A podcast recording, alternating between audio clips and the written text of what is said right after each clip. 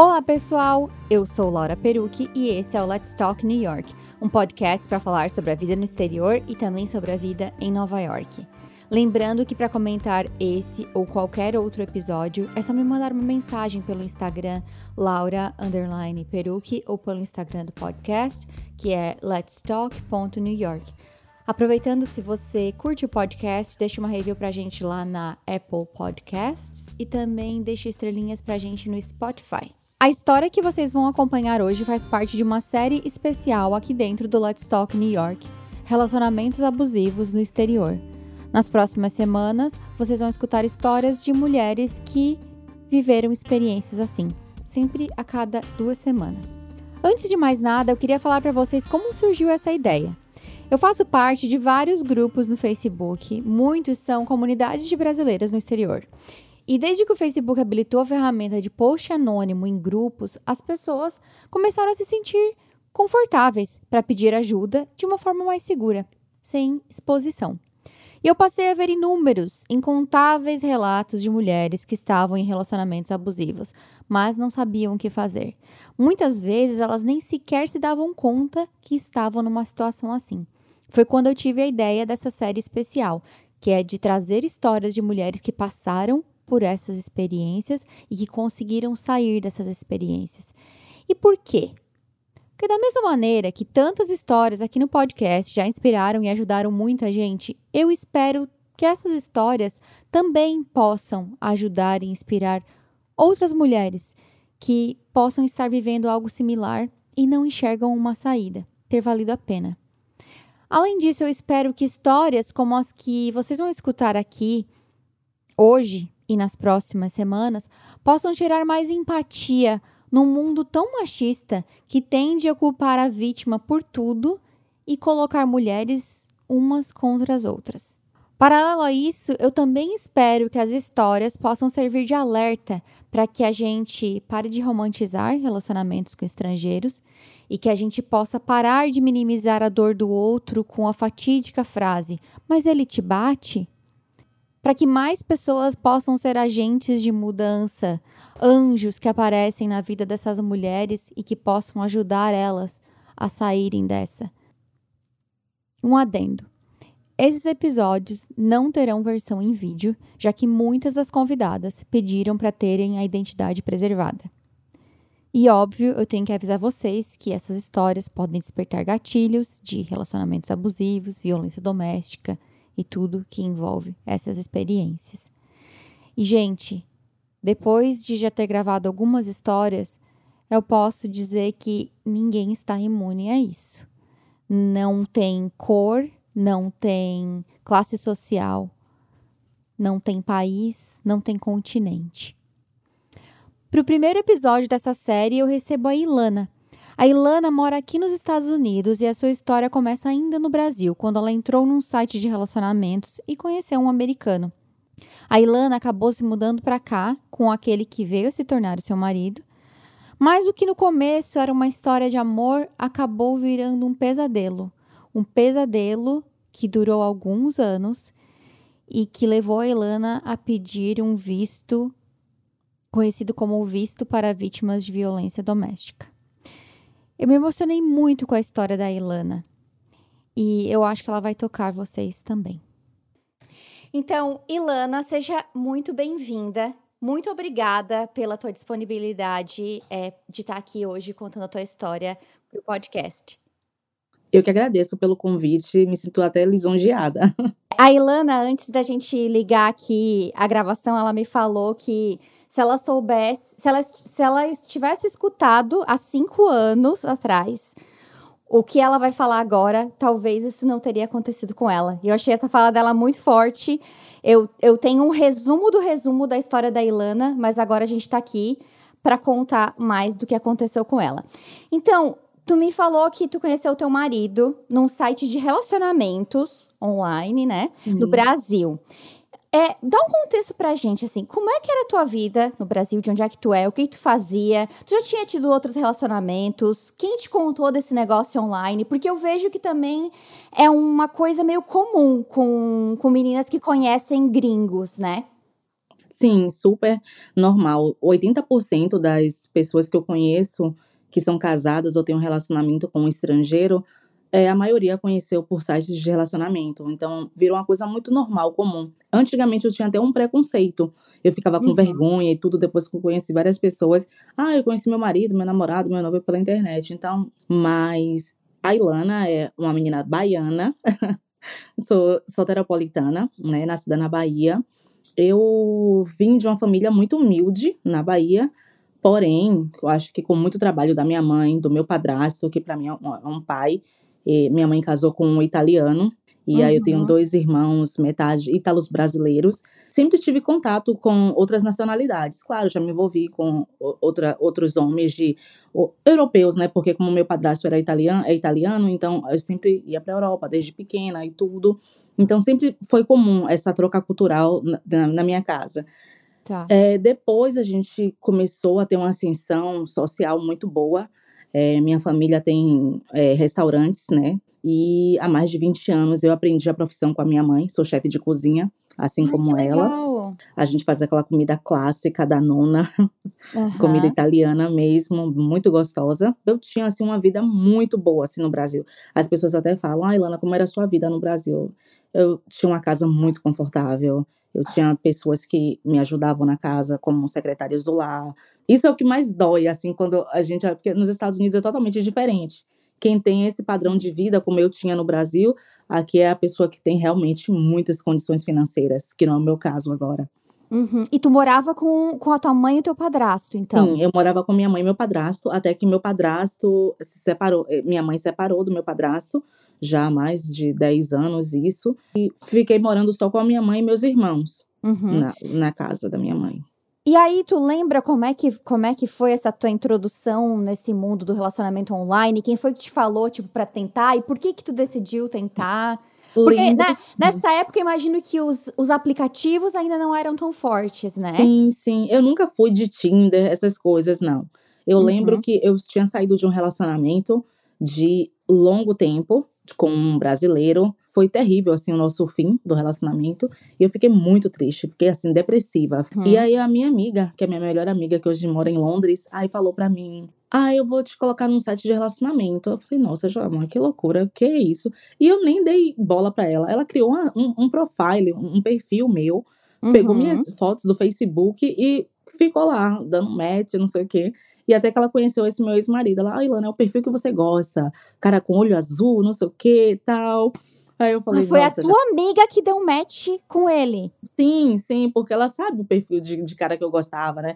Eu sempre gostei uhum. de cara com olhos claros e tal, não sei o quê. E ela achou que, poxa, ele fala com você todo dia. Eu falei, com você não, comigo, é, com, com você, né? Contigo, não né? comigo, uhum. contigo. E tanto Sim. que um dia aí ela pegou, fala com ele, não sei o quê. Aí ela me deu a senha, eu acessei. Aí chegando uhum. lá, ele falou: Nossa, você tá diferente. Eu falei: Tô diferente, porque não era eu que tava falando com você, era minha amiga e tal. E isso tudo eu. era só text message. Te, tipo, né, não, né? não tinha Por... vídeo. Não, não tinha vídeo, era só conversas pelo aplicativo mesmo. Aí eu falava, porque eu trabalhava muito no Brasil, tinha uma vida muito corrida, eu trabalhava com um restaurante da minha mãe. Uhum. Nessa época, era autoestação, então era tipo dezembro, janeiro, fevereiro, algum mês desse, assim, de alta temporada, e eu realmente não tinha tempo para ficar entrando naquele site conversando. Aí eu falei para ele: ó, se você quiser falar comigo, manda mensagem no WhatsApp e a gente conversa, porque o WhatsApp é mais rápido para mim. E ele não tinha WhatsApp, porque americano não usa, não tem costume. Uhum, uhum. Aí ele baixou o WhatsApp e a gente começou a conversar. E ficamos dois anos somente conversando, vídeo todos os dias. E assim, aquele boom de amor, né? E tu falava inglês já nessa época? Tu já falava ou era tu já tu usava tradutor? Como é que era a tua relação com o inglês? Eu estudei inglês praticamente essa minha vida inteira, mas uhum. assim, talvez eu não me esforcei o bastante e também as escolas de, de inglês no Brasil é, é, diferente. Sim. É, o que eu falo hoje, eu acho que eu falo. Ainda falo. Ver, os verbos não conjugo corretamente, mas eu falo muito melhor hoje em dia depois que eu vim para a América, do que os anos que eu estudei. Eu fiz praticamente 10 anos de curso. E nessa época que, que tu começou a falar com ele, tu tinha 25 anos, certo? Sim, eu tinha acho que 25 anos, 25, 26 anos, por aí, alguma coisa assim. Como é que tu percebeu que tu gostava desse cara? Que tipo, aquele friozinho na barriga, tipo, putz, eu acho que eu tô me apaixonando por essa pessoa? Eu demorei dois anos, assim, para realmente confiar, porque eu achava que era um scam, que era alguma coisa, que era um tráfico humano, tipo caminhão das Índias, Tá. sabe? Até que ele falou, poxa, é, vamos nos encontrar, e tentamos nos encontrar na Colômbia. Só Uhum. que ele falou: ai, se eu for pra Colômbia, eu vou passar poucos dias, é, por causa do meu trabalho, não sei o quê. É, por que você não vem pra cá? E eu tinha feito o meu primeiro visto de turista para ir para os Estados Unidos quando eu tinha 18 anos. E o Uhum. meu, na época, antigamente, eu fiz em Recife, eles davam tempo de validade que eles quisessem, não tinha um, um- um- tempo determinado. Na primeira vez, eles me deram três meses e eu acabei nem vindo para os Estados Unidos. E aí eu fui para Recife novamente e solicitei um novo visto. Agora eu tô pronta, depois de dois anos, eu vendo ele, ele me apresentava os amigos, então assim, eu me senti muito segura. As meninas também têm que ficar alerta. Cuidado, não conhece um cara em uma semana, em um mês e vem para cá ou para qualquer outro país que seja. Tem que ter, você tem que se sentir realmente segura.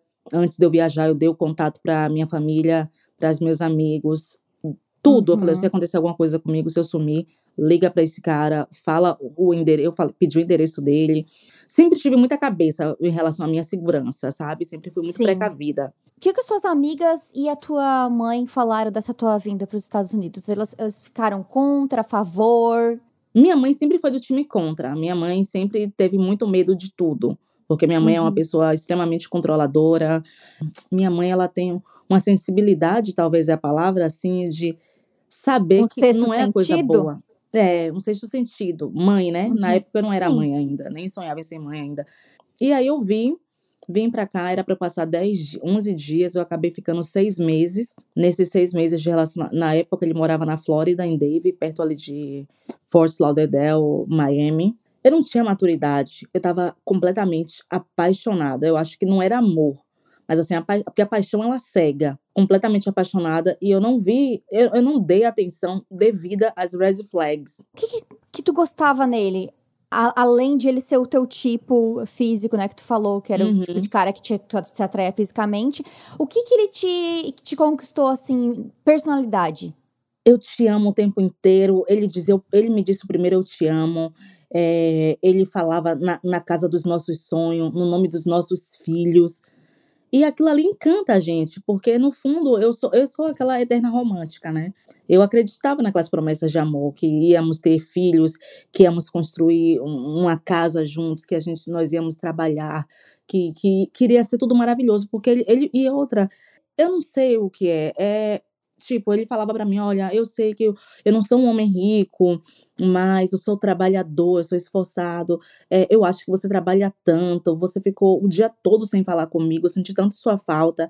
Se você vir pra cá, você pode fazer um college, você pode mudar de profissão, que eu acho que você tem muito potencial para ser talvez uma advogada, trabalhar um escritório, trabalhar de segunda a sexta-feira, ou se você quiser continuar como chefe de cozinha, você pode ser uma. A gente muda de estado, vai para Nova York, que lá tem um Le Cordon Bleu, que era o meu Aham. sonho fazer o Le Cordon Bleu. Então, como é que você não, não se apaixona por uma pessoa dessa, que lhe apoia nos seus sonhos? Sim. E a gente também, como mulher, a gente cresce acreditando muito nessa fantasia, né? E de que a gente tem que encontrar alguém e tudo mais, né? Eu acho que isso contribui muito para Muito, essas histórias, porque não ninguém fica falando isso para um homem, né? Ai, que ele tem que encontrar a princesa, etc, etc, né? Sim.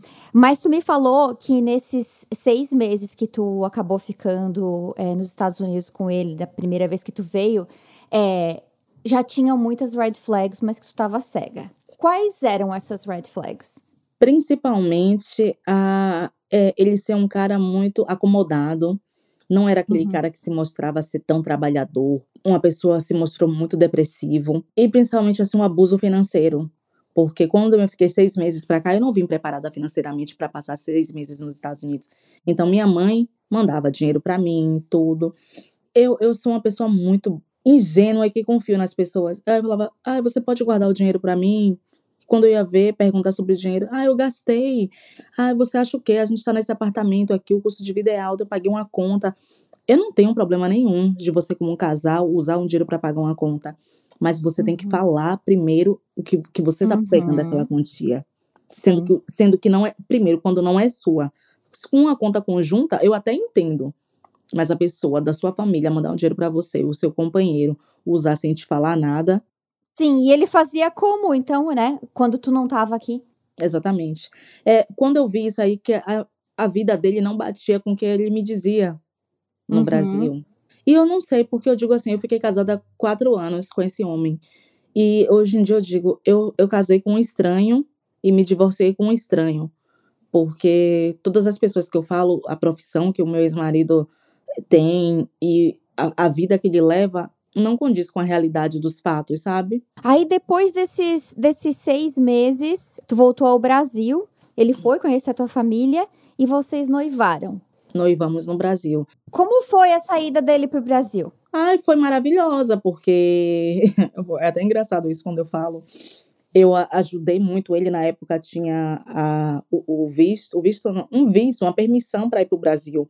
Aí ele fez um Sim. online, ele fez essa solicitação online, foi para o Brasil, acho que ele ficou três semanas ou quatro semanas, ficou hospedado na casa da minha mãe. Ele adorou e assim o que mais ele tinha saído do trabalho, ele tinha pedido demissão do- da empresa, então ele estava assim bem de grana, né? E ele no Brasil parecia Silvio Santos na nossa festa de noivado. Eu olhava assim e falava assim, gente, esse não é o homem que eu conheço, que eu estava em Miami há meses atrás. Ele estava distribuindo dinheiro na festa para os funcionários da festa. As pessoas que estavam trabalhando na nossa festa de noivado eram funcionários da, da empresa da minha mãe. E eu falava, Uhum. não, já tá tudo pago, minha mãe tá pagando hora extra, não há necessidade disso. Então, americano tem essa coisa também, quando ele tá num país estrangeiro, que a moeda, né, vale mais, eles gostam de mostrar essa superioridade, que tem dinheiro, que quer fazer.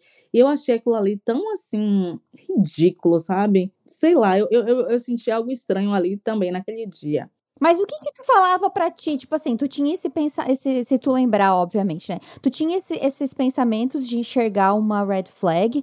Como que, como que tu acha que tu é, jogava isso embaixo do tapete? O que que tu fazia é, para te ignorar isso? Você não percebe com a red flag. Você acha que é problema do relacionamento, que relacionamento tem altos e baixos e que problemas todo mundo tem. E que Uhum. era uma fase que ia passar e que o meu amor também, o nosso amor, ia mudar aquilo ali tudo. Eu falei, ah, tá acontecendo isso aqui. Mas quando nós nos casarmos, vai ser diferente. Porque eu vou apontar pra ele que isso aqui eu não gosto. Parece até fácil, teoricamente Por quê? falando. Por que, que as pessoas acham, né? Por que, que a gente tem essa crença de que a gente pode mudar as pessoas, né? E principalmente depois de um casamento, né? É, esses dias eu vi uma, um recorte de uma. Era uma entrevista, eu não sei a respeito do que, que era, mas a pessoa falava assim: é, a- que você não muda ninguém, a pessoa muda se ela quer. E a Uhum. gente continua tendo essa ilusão de que a gente vai Sim. mudar as pessoas, né? O que, que aconteceu com o teu visto? Pra quem não sabe, existem várias categorias. Bom, to- acho que todo mundo que está escutando nessa altura sabe que existem várias categorias de visto para os Estados Unidos. É, mas existe um visto de noiva. O que, que aconteceu com o teu visto de de noiva? O que, qual era o planejamento de vocês com a questão da a questão imigratória? Porque vocês noivaram, então vocês iam casar, né? E aí tu ia pegar o teu green card e vida nova. Mas não foi isso que aconteceu. É incrível, porque antes de nós nos casarmos, ele já tinha me pedido em casamento quando eu tava na Flórida, na primeira vez que eu tinha vindo para os Estados Unidos, que eu falei aqui, né? Ele falou: Olha, eu não entendo nada, mas você pode me ajudar. Eu sei que tem um K1, o visto de noiva. E na Uhum. época eu entrei em um grupo no Facebook de K1. E as meninas me ajudaram muito, tanto que eu fiz uma amizade com a Nicole, que quando, quando o Cris, meu ex-marido, foi ao Brasil, fomos ao Rio de Janeiro e nos encontramos pessoalmente. Uma menina maravilhosa e que também teve o mesmo problema de um relacionamento abusivo e acabou. Todo mundo que estava naquele grupo do K1, eu acho que 90% separou e só 10% deram certo. Nós tínhamos assim, o grupo era fantástico, que a gente tinha o número de cada página, tanta informação, e elas me ajudaram a a preencher a papelada toda. A Uhum. única coisa que o meu ex-marido tinha que fazer, o Cris, eu falava assim: ó, quando eu for pro Brasil, você envia a documentação para imigração. Aí, quando eu cheguei no Brasil, eu esperei, acho que um mês. Eu falei, e aí, você já enviou? Na época, eu não me lembro qual era o valor da taxa, eu acho que era 500 e poucos dólares, alguma coisa assim. E aí, ele chegou no Brasil e falou para mim: eu perdi a, a pasta. Outra red flag. Aí eu falei para ele: como você perdeu uma pasta com tantas informações. E ele, na época, ficou com tanto medo, porque tinha uma menina no grupo que era paralegal. E ela falou: Eu posso te ajudar, eu cobro não sei quantos dólares e faço, eh, preencho tudo para você, caso você tenha muita dificuldade em fazer. E a Nicole falou para mim: Não, não precisa, eu te ajudo. A minha eu apliquei sozinha e deu certo, tal, tal, tal, tal. E ele falou para mim: Eu não vou mandar minhas informações para uma pessoa que eu não conheço, meu número do social security, não sei o quê, nome dos meus pais. Vamos fazer nós dois sozinhos mesmo.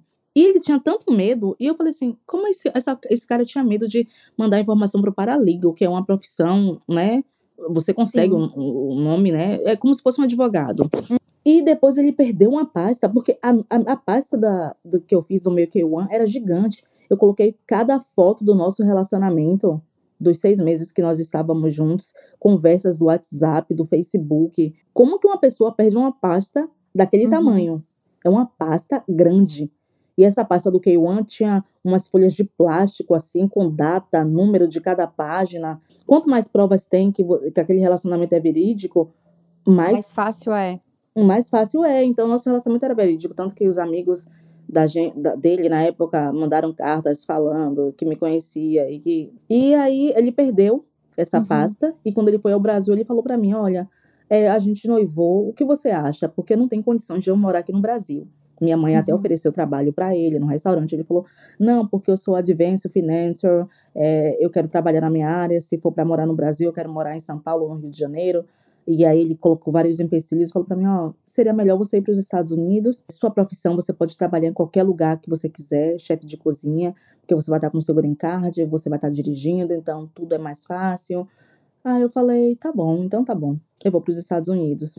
Tu tinha gostado desses seis meses que, assim, falando da vida nos Estados Unidos, né? Fora o relacionamento. Tu tinha gostado desses seis meses que tu passou aqui? Quando eu estava na Flórida, eu gostei, porque é um clima super agradável, tem uma comunidade brasileira gigante. Uhum. Mas uhum. quando eu voltei para os Estados Unidos, na segunda vez, é, nós nos mudamos para Carolina do Sul, porque ele tinha um parente na Carolina do Norte, um tio, que vivia tipo num asilo, num abrigo, né? Eu esqueci o nome, como fala aqui nos Estados Sim, nursing home. Yes. E a gente estava ali na, na divisa, né, de dois estados. E eu falei, tudo bem, porque eu era aquela mulher que eu falei assim, nossa, meu marido tá precisando de mim nisso, tem que mudar de estado, vamos.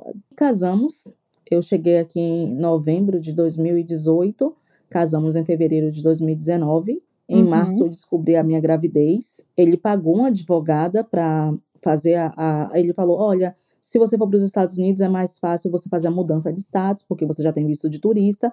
Então a gente casa e aplica logo para o seu green card. Aí eu falei: tá, tá bom. E aí eu vi a surpresa. O que, aconteceu depois disso, Lana? Tu, tu engravidou dois meses depois que vocês se casaram? Praticamente. Eu, eu, eu casei em fevereiro, dia 28 de fevereiro acho que uhum. dia 3, dia 4, eu, minha menstruação estava atrasada, mas eu estava achando que era o estresse do casamento, porque minha licença de casamento veio com o uhum. meu nome errado, então acho que tava. Eu não pensava que estava grávida. Sim. E até que eu fiz o teste e vi que deu positivo. E eu falei, meu Deus, nossa. Mas assim, eu estava muito feliz, porque quando nós nos falávamos pela internet, ele já tinha colocado até nome no, no, nos filhos pra gente. E você fantasia, nossa, já tem nossos ai, já temos nomes para os nossos futuros filhos. Você se uhum. ilude, né? Fica parecendo uma uhum. babaca. E como que ele recebeu a notícia que tu estava grávida? Ele ficou muito feliz, muito feliz, uhum. muito feliz. Nós nos amávamos, é, a chegada do nosso filho, que era tudo que nós mais queríamos, só que tudo mudou. Ele ainda chegou até a pagar o advogado de imigração. Para fazer, fazer um o teu green card. E a advogada começou a pedir um monte de documento. A advogada falou que precisava de uma certidão de nascimento minha com de 30 dias, recente. Uhum. A minha mãe enviou do Brasil, chegou em poucos dias. Aí eu falava, falta você enviar suas taxas. E aí? E aí? Ah, vou enviar amanhã. Daqui a pouco, vou enviar amanhã. Aí daqui a pouco ele, nossa, você tá muito no meu pé. Aí no outro dia, eu estou com depressão, eu preciso força agora, porque eu estou muito depressiva. Esse homem não levantava da cama eu grávida, desesperada. Aí a felicidade dele acabou morrendo. Ele não estava mais feliz já com a gravidez. Só vivia dormindo ou na cama. O cara não tomava um banho, ficava ali jogado. Aquilo ali me deixava muito triste. Mas eu falava assim: é meu marido, eu amo. A gente vai ter um filho, eu tenho que dar força para ele, eu tenho que dar apoio para ele. Aí daqui a pouco depois ele me disse: Eu não tenho minhas taxas, está atrasada, eu não paguei três anos, Eu falei, você está nessa empresa há quase 10 anos, que taxa é essa? E até hoje eu Uhum. não sei que taxa é essa que ele não pagou, porque ele nunca me disse. Eu não sei se é verdade ou se é mentira. Cuidado, meninas, porque às vezes as meninas falam, ai, conheci um americano, vou casar. O pessoal tem até essa ideia aqui, as brasileiras, que se casar com um mendigo americano, que ela tem green card porque o cara é americano. Nem todo cidadão americano, ele tem a capacidade de dar o green card para uma pessoa. Porque a pessoa tem que provar que ela pode te manter, né? ela tem que ter o mínimo de, de, de condição financeira, se não me engano, é fazer 20 mil dólares anual, que assim, uma pessoa que trabalha no McDonald's consegue fazer isso, e declarar seus impostos, pagar suas taxas corretamente. E tem muito americano que sonega dinheiro, Uhum. Muitos que recebem dinheiro do governo, e esses americanos adoram ficar em sites de relacionamento para conhecer estrangeiras que não sabem dessas informações para acontecer o que acontece comigo e com milhares de meninas espalhadas pelos Estados Unidos inteiro. Por isso que ele ficava usando o dinheiro da tua mãe, então. Porque ele não, não, não tinha dinheiro. Quando ele pegou o dinheiro que a tua mãe mandou, pra, diz que pagou uma conta, etc. Eu não sei, é, é o que eu falo até hoje. Eu tô me separando do meu ex-marido e financeiramente eu não sei nada dele. Eu sei tão pouco. As pessoas, ai, Lana, é seu marido, como assim você não olhava? Eu não sei se, se ele mente, ele acredita na mentira que ele fala e, e Uhum. eu não entendia também das coisas aqui. Mas assim, eu não sei, porque é uma pessoa que trabalha com dinheiro. Meu, meu ex-marido, ele trabalha com clientes milionários. Ele, ele se, se você falar para ele assim, qual é a melhor empresa para investir hoje? Ele vai dizer, aplique seu dinheiro aqui. Como é que uma pessoa dessa diz que não tem Uhum. dinheiro? Eu achava que ele Uhum. tava brincando comigo. Eu falava assim, não. Na minha cabeça eu falava, esse homem ele é muito mão de vaca, ele não tá comprando nada para dentro de casa, ou ele tá pegando de porque ele é muito assim seguro financeiramente. Porque não é possível uma pessoa ter uma profissão dessa e viver uma miséria de vida dessa. Sobre o que tu estava me falando ali, que quando tu come- tava no começo da gravidez, ah, que ele falava que tava com depressão e tudo mais, etc. Ele realmente tava com depressão? Ele procurou ajuda? Médico? O marido, ele sempre disse que tem problema de ansiedade e depressão. A ajuda dele era assim, ir num médico, pedir remédio, ficar se entupindo de remédio e falei pra ele, é só remédio não ajuda. Você tem que fazer terapia, você tem que procurar uma ajuda. Aí começou assim a, a pior parte. Nossa, fa- falar disso me dói, porque eu lembro que eu grávida, ele começava a quebrar as coisas dentro de casa. A gente já tinha tão pouco e ele quebrava as portas, quebrava objeto. Quando eu olhava as portas da minha casa tudo quebrada, porque quando ele começava a se estressar, quebrar as coisas, gritar comigo, eu tentava. Quando você tá grávida, você participa de grupo de, bebê, né? As meninas falavam o bebê sente tudo. E eu, eu falava assim, eu não quero que minha filha ouça isso, eu não quero que ela sinta eh, eh, essa energia de briga, o pai dela gritando, eu gritando. Eu não quero isso. Uhum. Então eu tentava me esconder no quarto, no banheiro, e ele ia lá, quebrava as portas. Era, era assim, era, era muito desgastante. E isso ficou se repetindo durante três anos. E qual era o gatilho dele pra começar a ter, para começar a ter esses episódios? Tipo, o que que... Eu, eu o cobrar e eu o confrontar. Ah, então ele, tipo, ele de alguma maneira ele te punia por sim, isso. sim, muito. Me punia por tudo. Se eu falasse alguma coisa que ele não gostava, já era motivo para briga.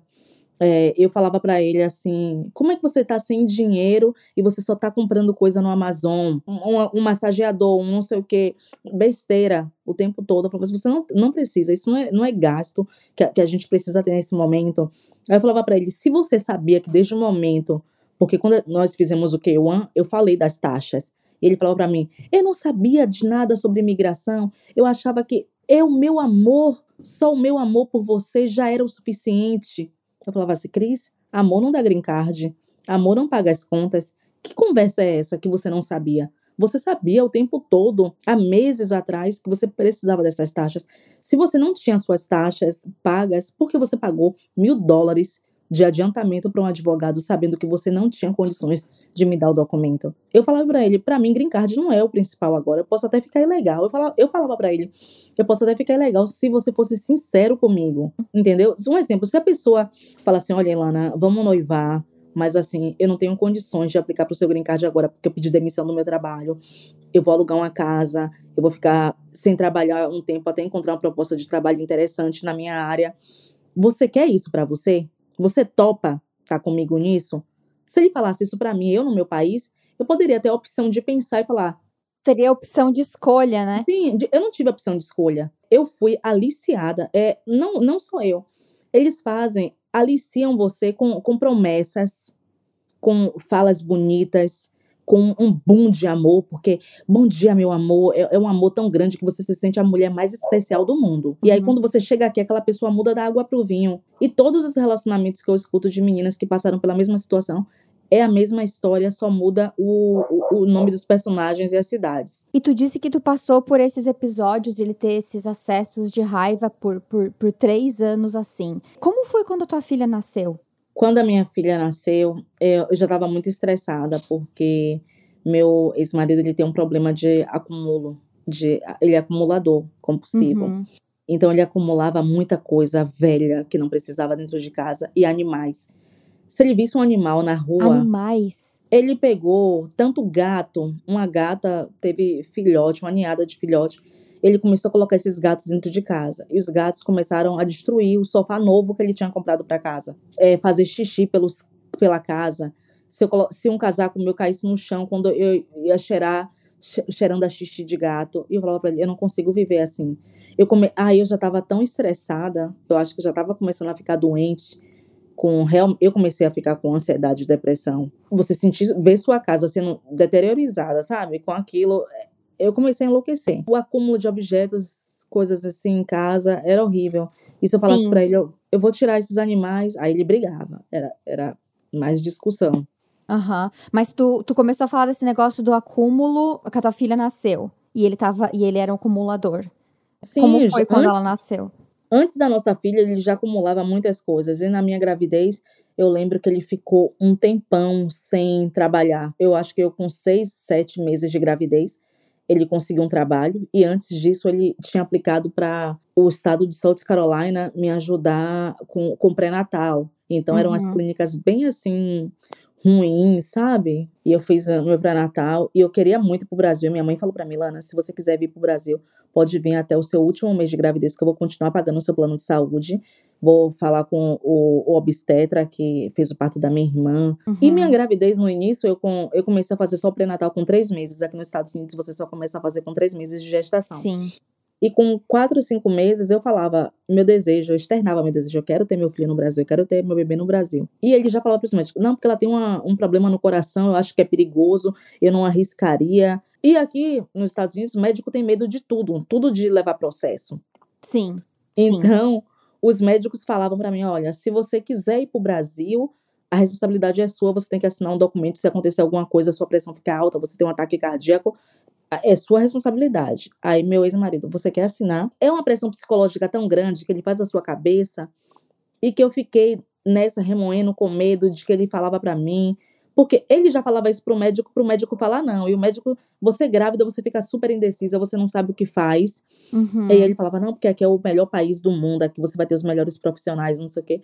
E por obra do destino, minha gravidez começou a ficar realmente de risco. E até que ele conseguiu um trabalho, aí a gente conseguiu um bom plano de saúde. Uhum. E eu, com oito meses de gravidez, tive que deixar o meu pré-natal todo no hospital onde eu estava fazendo. Eu troquei de clínica três vezes, porque a cada mês que ia ficando. E isso eu estava trabalhando grávida e legal. Uhum. Porque quando ele estava sem trabalhar, eu que estava pagando as contas de casa com o meu trabalho. Meu cheque era toda semana o, o meu pagamento, assim, em dinheiro eu, eu pegava meu envelope e dava na mão dele. Eu tenho aquela mentalidade de que uma mulher sabe, ela é dificular. Eu falava, se meu marido não tá trabalhando, as contas estão no nome dele, eu tenho que dar o dinheiro, eu tenho que trabalhar e dar o dinheiro para ele pagar. Tu se sentia meio que em dívida com ele de sim, alguma forma. Sim, sim. Porque tu também podia pegar o dinheiro e tu assumir o controle das coisas e, e, e pagar, né? E eu, eu não conseguia fazer isso. Eu, eu, jamais conseguiria ter essa cabeça de fazer o que você falou agora. Uhum. Porque ele me colocava como inferior a tudo, que eu não tinha capacidade de fazer nada. Eu não tinha poder de escolha, eu não tinha poder de decisão. Ele me fazia me sentir um, um nada. Que eu só conseguia fazer alguma coisa se ele estivesse do meu lado. Eu não sei como esse homem entrou na minha cabeça para me deixar assim.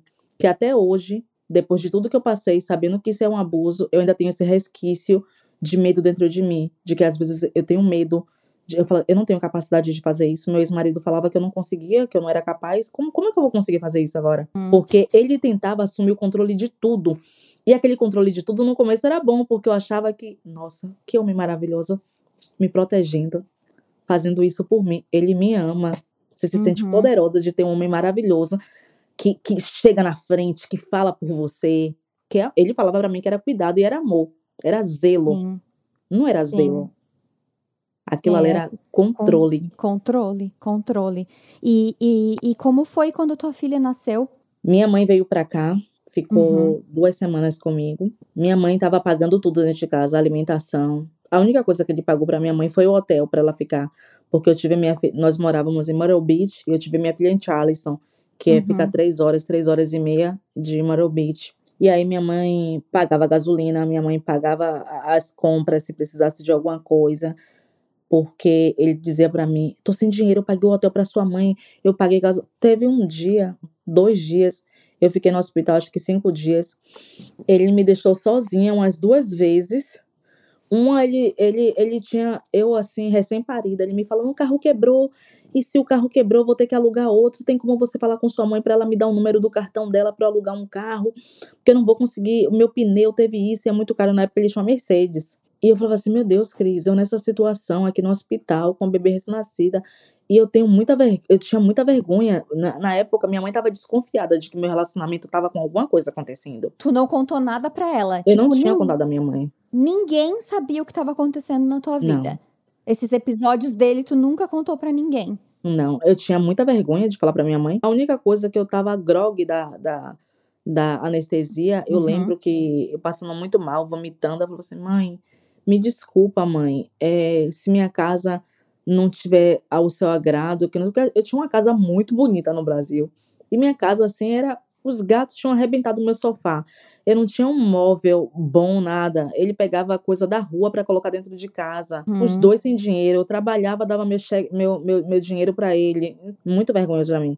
Nem quando eu era tão humilde no Brasil, eu tinha uma casa como eu tinha com meu ex-marido. Então, eu, eu lembro, minha mãe falou: gente, Lana, para com isso, minha filha é, se cuida, durma um pouquinho, você tá cansada. Minha mãe ficou comigo essas duas semanas, aí minha mãe falou uma coisa para mim no hospital. Mãe, mãe conhece, né? Mãe sente. Mãe sabe. Eu tava no hospital, falei assim, minha mãe, não tô aguentando, tá? Tô... Foi aí que eu desabafei um pouquinho para ela do que tava acontecendo. Falei, mãe, tá acontecendo isso, isso, isso, isso. Minha mãe falou, Ilana, por que você não me falou antes? Eu não vim preparada financeiramente para isso. Eu não, eu, eu não, não tenho dinheiro suficiente. Eu, eu trouxe dinheiro para passar férias. Se você me falasse que você estava nessa situação, eu tinha trago mais dinheiro em espécie para dar para você. Eu não sei porquê, eu tenho 400 euros que os clientes pagam muito em moeda estrangeira no restaurante da minha mãe, porque é na Bahia, é um lugar turístico e tal. Ela tem 400 euros daquela. Ilana, mas me promete que não vai dar esse dinheiro pro seu marido. Guarda para você. Quando você tiver uma emergência, você guarda. Minha mãe foi embora, tudo eu falei assim, Cris, eu não tenho conta no banco. Tem como você trocar esse dinheiro para mim? Ah, ele tem. Sim, vou trocar. Cris, cadê o dinheiro? Você já trocou no banco? Não, no banco não troca. Eu falei, por que você não vai no aeroporto e troca? Ah, o aeroporto da cidade onde a gente mora é muito pequeno, não tem casa de câmbio. Eu vou colocar no meu banco e o banco vai transformar em dólar e aí eu vou dar esse dinheiro para você. Aí eu falei, e aí, Cris, você já colocou no banco? Ah, precisa de uns dias. Eu falei, tá bom. Aí passou acho que umas, umas duas semanas, eu falei, duas semanas. Já deu tempo, né? Eu gastei. Você acha o quê? A luz que você mora aqui, é, o, o gás que aquece a casa vem da onde? Eu tenho que pagar a conta que você, você é muito inocente. Casamento é isso. E eu me sentia culpada. Eu falei assim, é, poxa, se ele disse que casamento é isso, eu nunca fui casada na minha vida, ele tá certo, né? Eu ficava chateada no momento, mas eu falava, poxa, é o meu marido, eu tenho que ajudar. E nesse, e nesse ponto, é tipo assim, green card, nada. Ah, não, eu já tinha. Ah, quando eu tava muito chateada com ele, que a gente brigava, eu falava, ai, você me deixou ilegal aqui. Aí ele, você acha que eu fiz isso propositalmente? Não, eu não tenho dinheiro para aplicar agora, eu não tenho dinheiro para pagar taxa. Uma, umas brigas assim, tão idiotas. O tempo todo ele dizia, uma hora era depressão, uma hora ele dizia que não tinha dinheiro para taxa, uma hora ele dizia que não tinha dinheiro para pagar a taxa da imigração. Aí eu ficava tão confusa que eu falava assim: ah, gente, vou deixar para lá. Aí eu lembro que ele falou: olha, eu vou ter que mudar de, de, de estado agora, receber uma, uma proposta de trabalho melhor. Vamos para Georgia. Eu tava com três meses recém-parida de TBB e tive cesárea. Ah, mas assim, antes disso, minha mãe chegou no Brasil, mandou mil dólares para mim E como eu, burra, não tinha conta bancária, eu fui, saquei no Western Union, no Walmart, e ele ficou Uhum. com meus mil dólares também. Ou seja, Meu mil Deus. dólares mais 400 euros. E aí mudamos para para Georgia. Eu lembro que eu falei, Cris, por favor, paga uma pessoa para ajudar a pegar os pesos. Eu não tenho condições de carregar as coisas, máquinas de ferramentas que ele tinha. Ele nem usa isso dentro de casa para tirar piso de, de Uhum. casa, de co- coisa de construção. Falei, eu não tenho condição. Ele, não, é, eu sei, você, eu, eu me sinto tão. Aí, eu, vocês têm que entender uma coisa: relacionamento abusivo não é que você vive um inferno todos os dias. Uhum. Existem dias maravilhosos e existem dias péssimos. E ele me enaltecia muito quando ele queria alguma coisa. Aí ele, eu, eu, eu alisando meu rosto, eu te amo tanto, porque eu sei que é difícil isso, mas a gente vai mudar agora de estado, eu vou ganhar melhor. Você vai ver como a nossa vida é maravilhosa. Eu fui na Georgia já. A casa onde a gente vai morar é tão melhor do que essa, você vai gostar tanto. É uma casa moderna, não sei o quê. A gente vai comprar novos móveis. Eu prometo a você que vai ser diferente. Eu não tenho dinheiro para pagar ninguém, vamos me ajudar. Eu lembro quando eu cheguei na Georgia, eu não conseguia carregar minha filha. Eu sentia que minha cirurgia da cesárea ia abrir de tanto peso que eu peguei na minha vida. Porque vocês fizeram a mudança, tipo, alugaram um, um truck, um caminhão, e vocês fizeram. Alugamos um caminhão gigante da U-Haul, colocamos tudo dentro da, da- Tudo não, porque a maioria era coisa de acúmulo dele que tá na garagem da casa dele até hoje. E aí fizemos essa mudança e eu achava que um capítulo novo ali na nossa vida ia recomeçar. A, a no- nosso relacionamento era sempre chance. Eu dei tantas chances a esse homem que eu cansei de dar chances. Uhum. Eu achei muito importante que tu falou esse negócio de que um relacionamento abusivo, ele não é o inferno na terra todos os dias. Porque não é, né? Não é, tipo, a, a gente tá escutando a parte ruim e eu ia até te perguntar isso, se vocês tinham momentos bons. E aí, com certeza, eram esses momentos bons onde tu dava, tipo, ah, não, mas a, a gente tem esperança ainda, né? eu me apegava aos momentos bons porque eu achava que. E eu tentava. Nossa, é tão difícil falar isso, porque você se apega a tanta merreca. Seu relacionamento é tão ruim que você fica lembrando daqueles momentos bons e você se apega àquilo e acha que aquela pessoa, não, um dia ele vai voltar a ser aquele homem bom que ele é de vez em quando comigo, Uhum. sabe? A gente É se tipo assim, contenta você com chuta migalha, tanto o né? cachorro, você chuta tanto o cachorro e daqui a pouco dá um carinho, o cachorro fica ali lambendo você. Eu me sentia Aham. assim. E como, como foi essa mudança de vocês pra Georgia? Só mudou o estado, o endereço e tudo continua a mesma coisa. A- as portas eles quebrava quando se estressava, quando brigava comigo, quebrava objeto, os xingamentos, as ameaças. E o pior de Mesmo tudo com a foi, tua filha Ah, ao com a redor. filha, com a minha filha foi pior, porque tudo que eu falava pra ele, eu falava assim, se eu tô ilegal, então eu vou embora pro meu país. O que, que eu tenho que fazer aqui? Você acha o quê? Ela nasceu aqui, ela é americana. Se você for embora, vai você embora. Minha filha fica aqui comigo. Se você fizer qualquer coisa, eu vou ligar pra polícia. Você acha o quê? Que a polícia vai ficar do seu lado? Você é imigrante, ilegal. A polícia vai te deportar amanhã. Liga pra polícia pra você ver o que vai acontecer. Ele dava risada na minha cara. E eu Meu acreditava, Deus. eu ficava com medo. Ele, outra, é, se a polícia acreditar em você, qualquer coisa, você ficar com esse papelzinho de que você é vítima, que eu abuso você, a, a polícia vai deixar ela num, num abrigo de adoção. Ela pode até ser adotada e tirar ela de mim e de você. Você quer isso pra sua filha? Com um filho, você perde a razão. Por um Uhum, filho, você aguenta tudo. uhum. E ele me cercava, porque assim, eu não tinha amigo. Meus amigos eram o, o, o, o, o ciclo de amizades dele. Quando já tinha, no- nos mudamos pra Georgia, eu pedi socorro. Eu chorava para as pessoas. Eu falava: meu casamento não tá bem. Ele ah, fala isso pra mim, ele me xinga, ele quebra as coisas dentro de casa. Eu não tô feliz. Ele te bate? Falei: não. Ah, então não é abusivo. O problema todo casal tem. Você tem que você tem que se esforçar um pouco mais para dar certo. Você não tá não, não, não, tá sendo bom o suficiente. Eu ouvia isso de americanos. Esses americanos que falavam isso pra mim hoje em dia viraram as costas pra mim. Ninguém fala comigo. Todo mundo me trata como se eu fosse uma uma interesseira que só fiquei casada por green card. Não, a gente vai chegar nessa parte que tu nem se legalizou por ele pra começo de conversa, né? Porque nem Não, isso ele foi capaz de te dar. Nem, não. nem isso.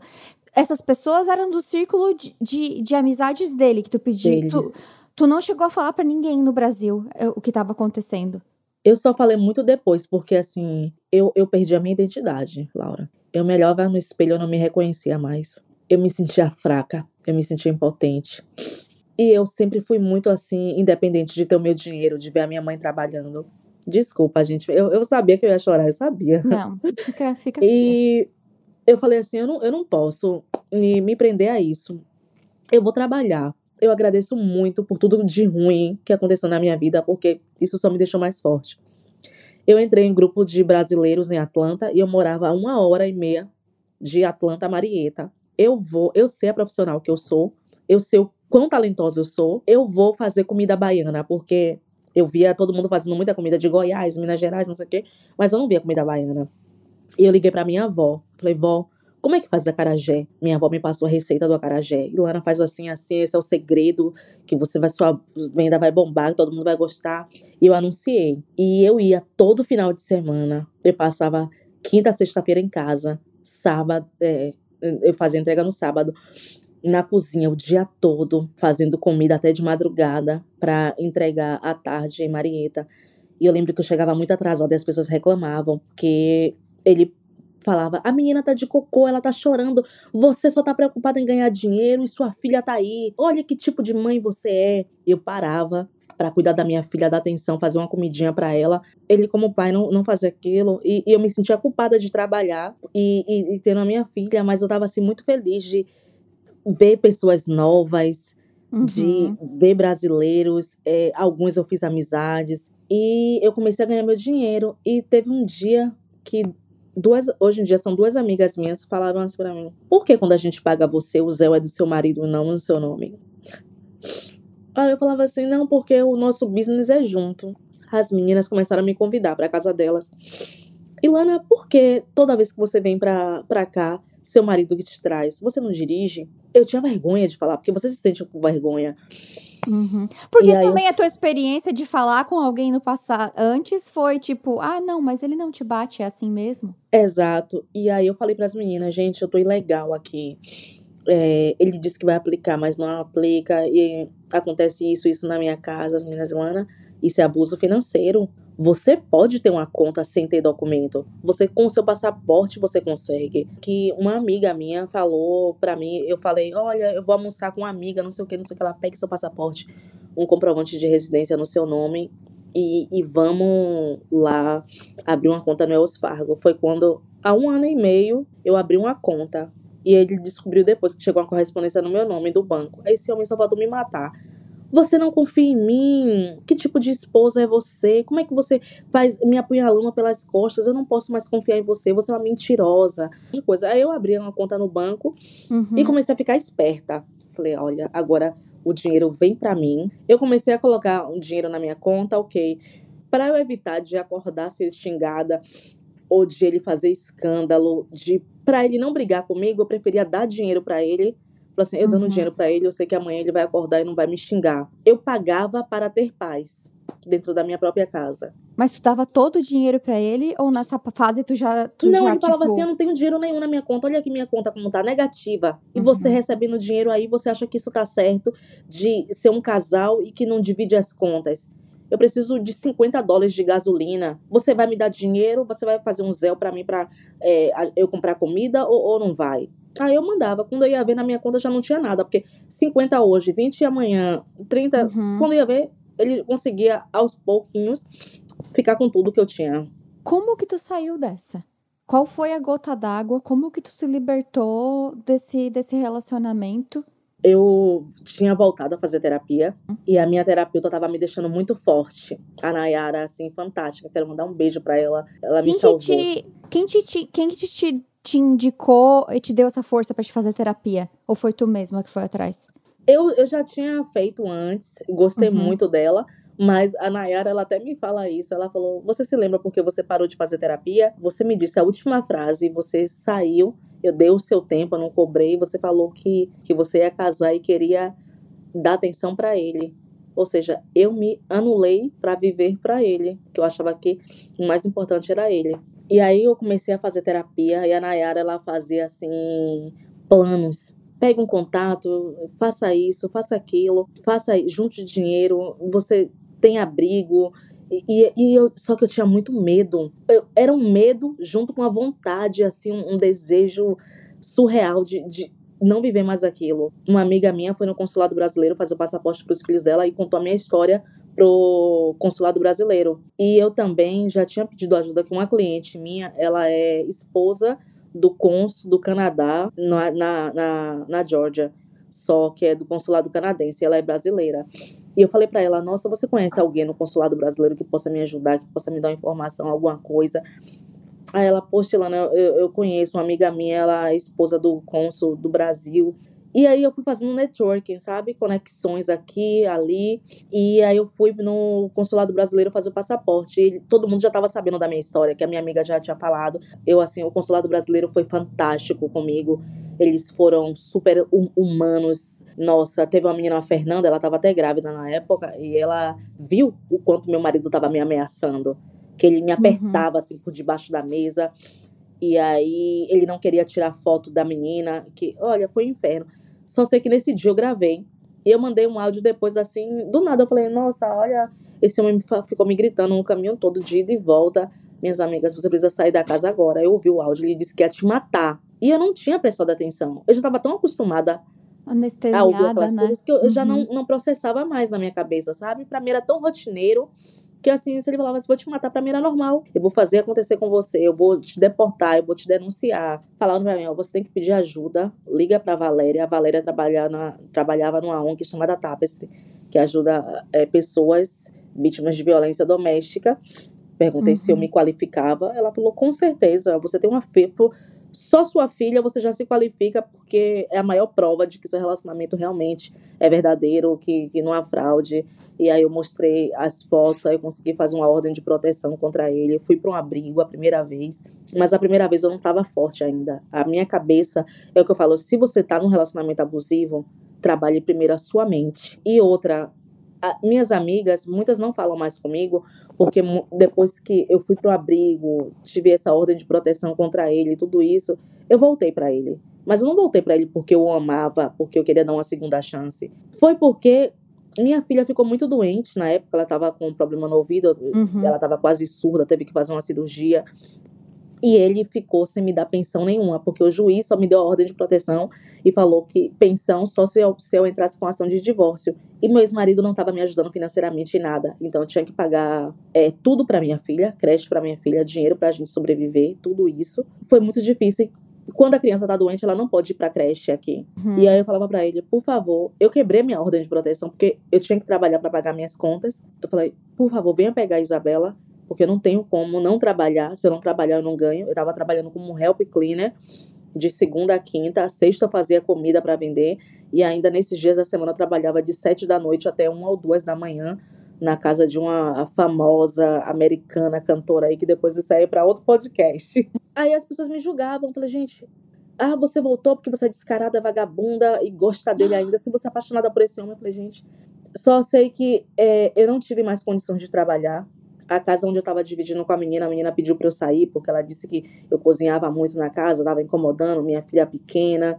Aí ele, aí a gente pode, é, você pode dormir no outro quarto, a gente não tem nada e não sei o que, mas volte para minha casa, eu prometo que eu vou mudar. Mas quando eu voltei para ele, foi a melhor coisa do mundo. Hum. Eu já sabia o, o quão bom era eu ser livre e o quanto eu já não amava mais. Então é muito bom a sensação de que você não se sente assim, a dependência emocional. Uhum. Tudo que ele falava para mim de me atingir, não me atingia mais. Eu sei que não é verdade, eu sei que eu não sou essa esse pedaço de merda que ele disse que eu sou. Isso diz mais sobre ele do que a mim. Uhum. Então eu uhum. vou só criar uma estratégia para eu sair dessa casa novamente e nunca mais eu voltar. E foi aí que aconteceu. É, na época, o pessoal aplicou meu VAWA para mim, aplicou o VAWA, que é um Pode, visto é, pra... O que, que é esse visto? Esse visto, ele é para diz que é para mulheres que sofrem violência doméstica, abuso e violência doméstica, porém ele não se aplica só à mulher, ele se aplica para qualquer pessoa que sofre violência e abuso doméstico, casada uhum. com um cidadão americano ou com portador de green card. E foi aí que eu apliquei, já tem nove meses que eu estou esperando pelo menos minha permissão de trabalho, a permissão de viagem, porque eu quero muito ir ao Brasil, porque eu perdi minha avó tem dois anos. Meu maior medo de imigrante era esse. O tempo que eu tô aqui é legal, eu não quero perder ninguém para que meu coração não fique dividido. e eu tenha que ir embora sem nunca mais poder voltar para os Estados Unidos para rever minha filha ou ter que ficar e aguentar a dor e a saudade. E foi isso que aconteceu comigo quando eu perdi a minha É o avó. medo de, de todo mundo que mora fora, né? É, é, é perder, é perder alguém. Não, você perder alguém, você ter o, o privilégio de poder se despedir, Uhum, é ok. É uma coisa. É. E quando você é ilegal, que você não pode ter esse. Você tem uma escolha, ou você vai e não volta nunca mais, fica um 10 anos lá no Brasil até pedir um visto novamente, que, ou Uhum. você fica e aguenta a dor. Eu tive que ficar e aguentar a dor.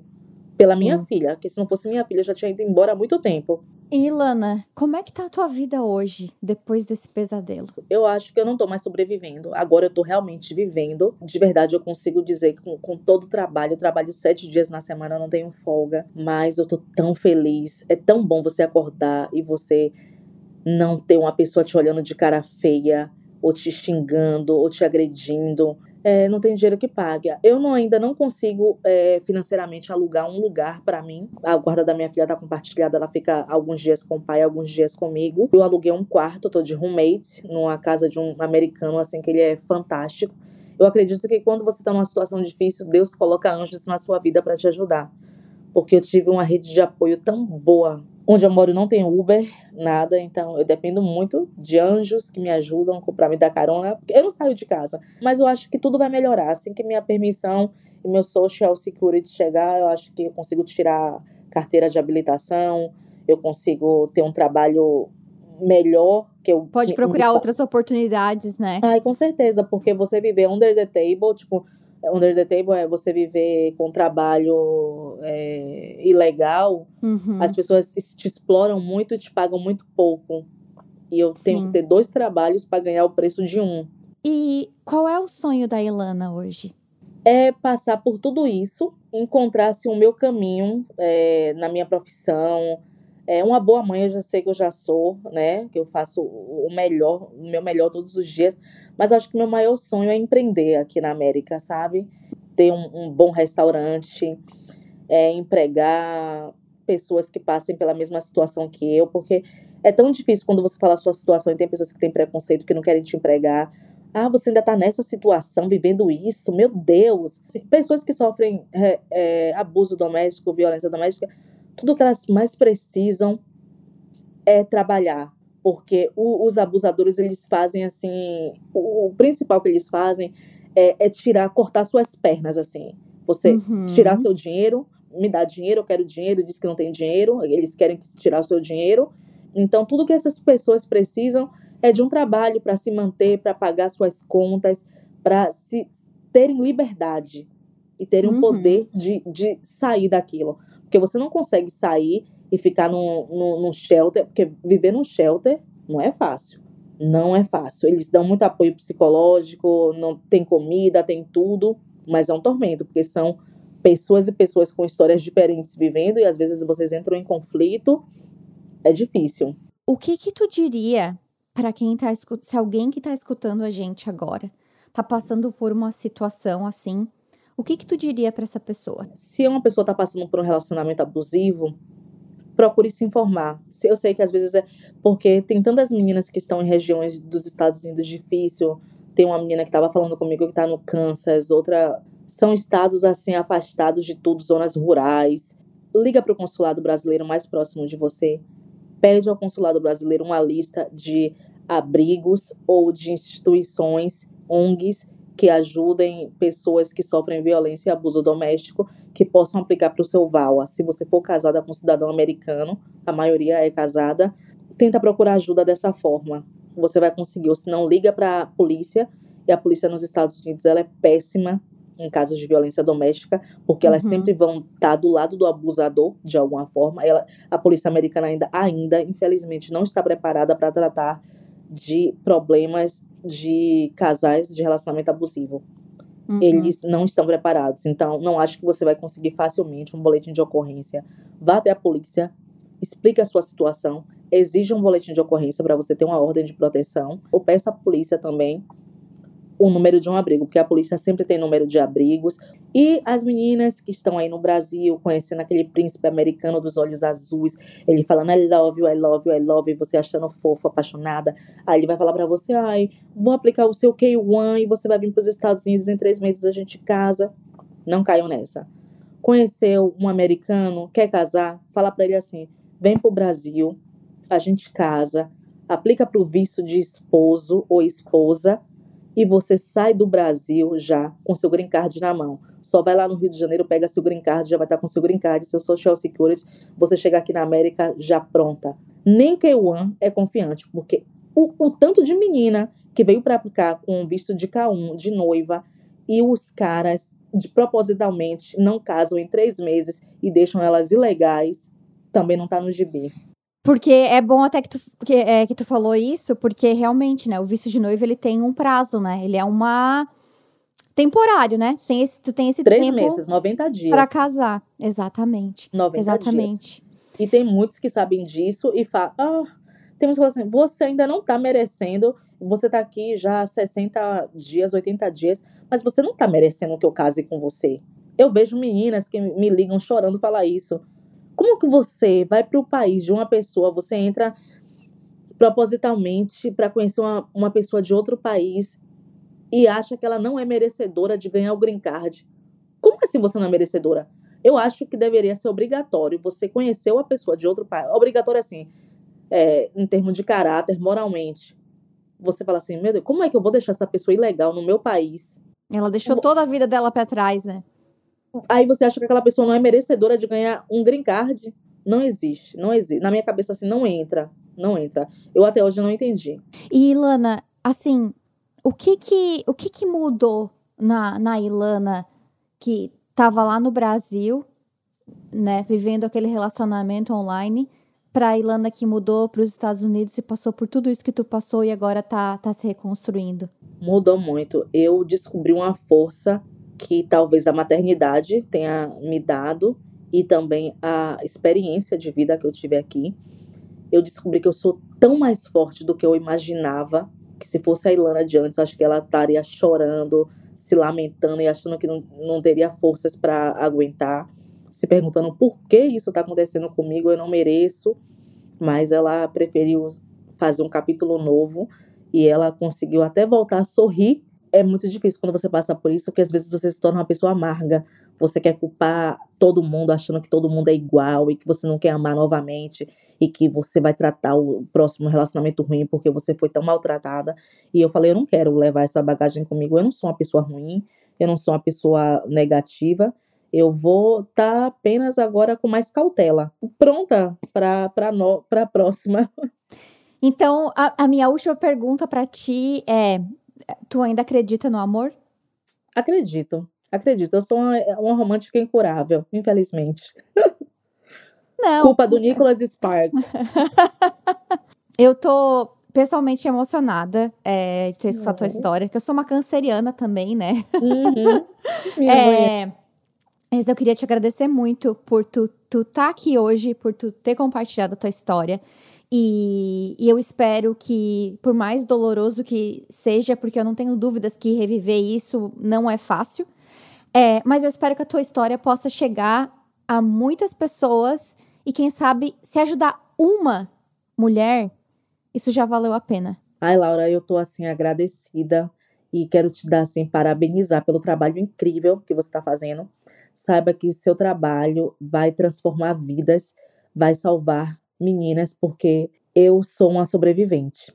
Porque não é uhum. todo mundo uhum. que consegue chegar no final. Exato. Se você passar por isso no seu país, ao lado de sua família, de seus amigos, é um pouco mais fácil. Não tô dizendo, eu não tô julgando. Uhum. Mas em uhum. outro país, sem ninguém, é muito mais doloroso. É, essas histórias podem ajudar outras pessoas que não estão passando por isso e talvez nunca vão passar por isso, a elas terem mais empatia com a história do outro e às vezes também ser aquela pessoa que ao invés de falar, ah, mas ele não te bateu, vai ser aquela pessoa que vai fazer como esses anjos que aparecem na sua vida, que vão te dar é, um norte e te ajudar a sair Sim. disso, né?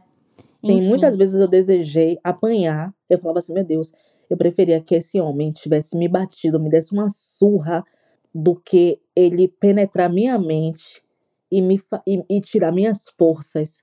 Porque tem dias que você fica parecendo um zumbi, que você não, não consegue dormir, que você não consegue viver. Que, ou, ou senão você não quer nem levantar da cama, que você acha que você não é merecedora de abrir os seus olhos para viver aquilo. Um abraço bem apertado para ti. E Obrigada. Se tu tiver ok, eu posso deixar o, o teu, teu Insta ou algum contato teu na descrição se alguém quiser te mandar uma mensagem. Ai, não, quero deixar assim meu Insta. Eu coloco na descrição do podcast, tá, tá bom? certo. Obrigada, Laura. Um Imagina. abraço. Gente, Fica com Deus. Então é isso. Mandem mensagens pra Ilana, mandem mensagens pra mim. É, e se você tá passando por isso, força. É, a gente se fala no próximo episódio. Tchau, tchau.